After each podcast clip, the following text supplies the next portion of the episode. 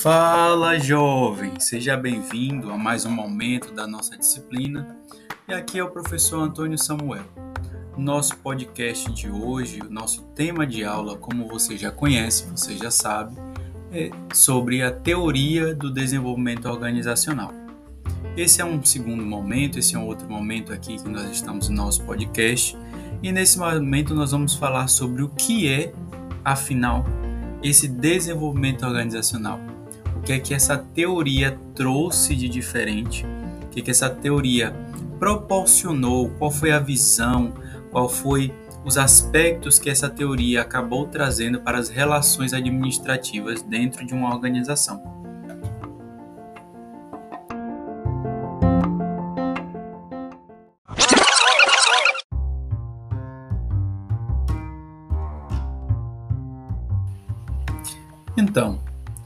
Que é, afinal? Quais são os preceitos dessa teoria do desenvolvimento organizacional?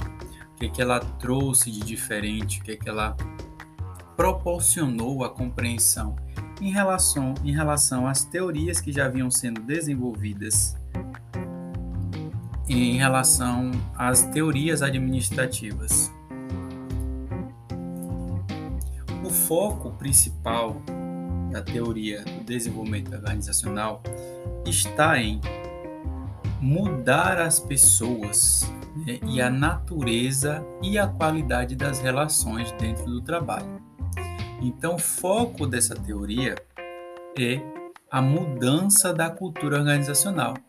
Então, é proporcionar dentro da organização, e foi de proporcionar, uma mudança organizada e planejada dentro da organização. Vou ler um pequeno conceito com base no livro de Chavenato, ele apresenta, Chavenato 2021, ele apresenta um conceito de dois autores, Frente e Bell, que definem o desenvolvimento organizacional como esforço de longo prazo apoiado pela alta direção, no sentido de melhorar os aspectos de resolução de problemas de renovação organizacional particularmente por meio de um eficaz e colaborativo diagnóstico e administração da cultura organizacional.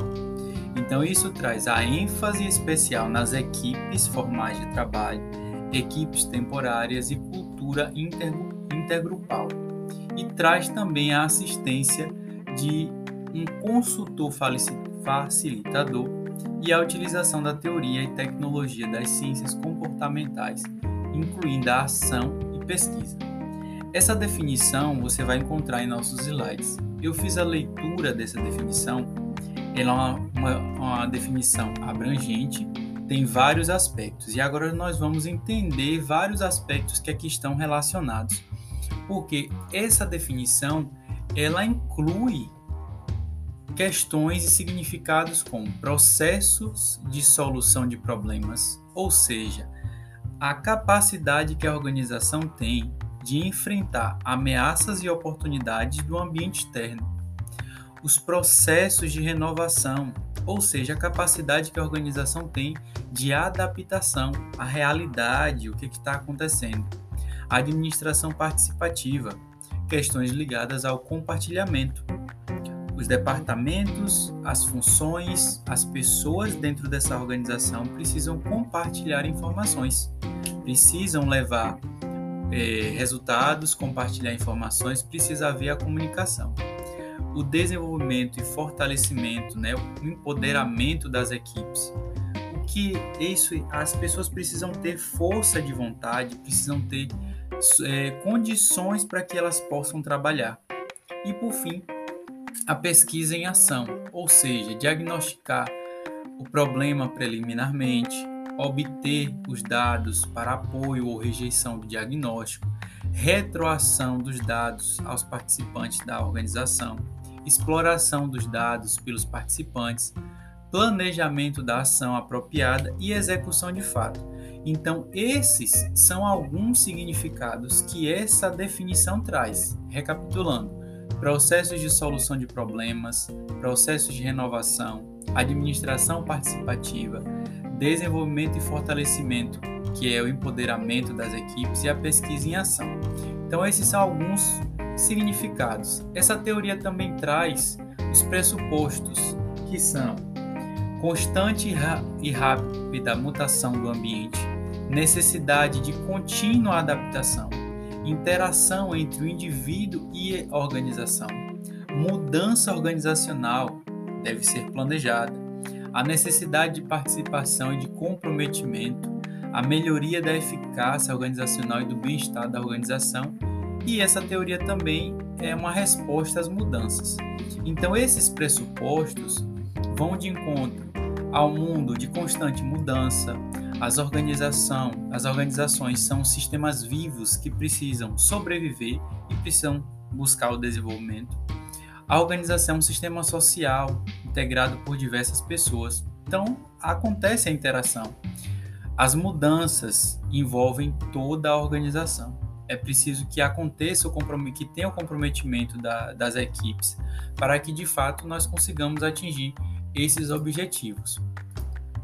E as características desse, dessa teoria são focalização na organização como um todo, orientação sistêmica, agente de mudança.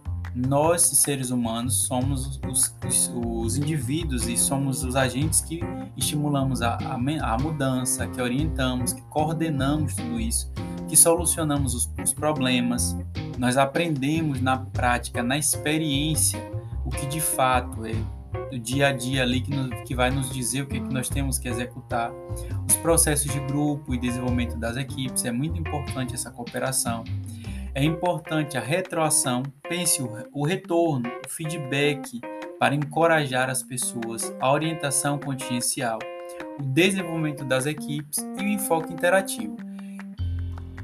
Então, essa teoria, o objetivo principal dela os objetivos principais dessa teoria são a criação de um senso de identidade das pessoas com relação à organização, a motivação, isso correlaciona a motivação, comprometimento e lealdade, o desenvolvimento do espírito de equipe, que é a integração, a interação entre as pessoas e, por fim, o aprimoramento da percepção comum sobre o ambiente externo.